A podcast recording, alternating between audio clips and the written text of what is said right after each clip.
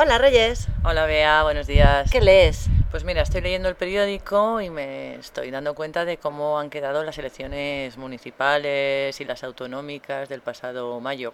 Menudo cambio, ¿eh? Al final. Pues sí, sí. Eh, digamos que los dos grandes partidos, que son el Partido Popular, que es el que está en el poder, que es de centro derecha, y el Partido Socialista, que está en la oposición, que se supone que es de centro izquierda, pues han perdido muchísimos votos con los nuevos partidos que han surgido. Sí, eso leí, que era el fin del bipartidismo. Se acabó lo de repartirse los votos entre uno y otro. Estoy viendo cómo han quedado las ciudades y casi todos, vamos, los grandes partidos y tal han hecho pactos con los pequeños partidos y muchos de ellos han tenido el poder, como en Madrid o en Barcelona, que son dos ciudades sí, que se, importantes. se, han, presentado eh, unos grupos que se llaman Ahora Madrid, ¿no? Y, sí, Ahora Madrid y, eh, el de Barcelona, no, pondrá por aquí, ahora lo miro. Y sí, Ahora Madrid que depende del partido este nuevo Podemos, no llega a ser porque creo que es una coalición de todas las fuerzas de, izquierda, ha ganado en Madrid y en Barcelona Ada Colau, ¿no? que es la nueva alcaldesa. La nueva alcaldesa, sí, sí.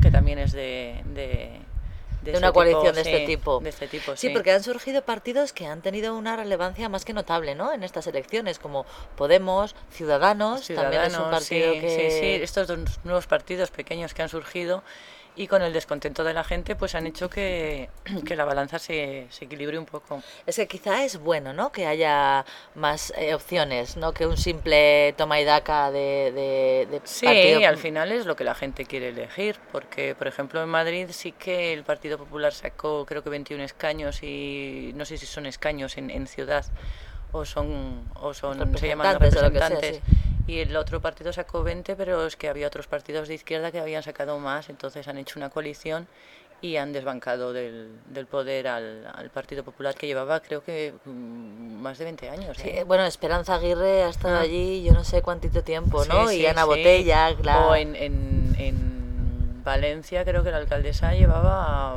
24, más de 24 años. Rita Barbera se llama, ¿no?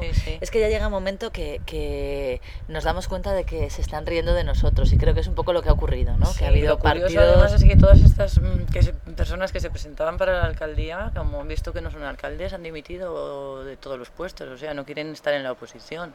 Claro, porque mm. ya suponen, se les ha caído no el mito de estar allí mandando, además es que han tenido reacciones muy curiosas, ¿no? Estas eh, declaraciones que les han cogido diciendo tacos la alcaldesa de Valencia y yo creo que no han sabido perder, ¿no? No, han perdido muy mal. Han perdido muy mal, pero bueno, bueno, pues esperemos que, que esto fluya y mejore, ¿no? Habrá que tener un poco de confianza. Les daremos la opción. Venga, Reyes, hasta luego.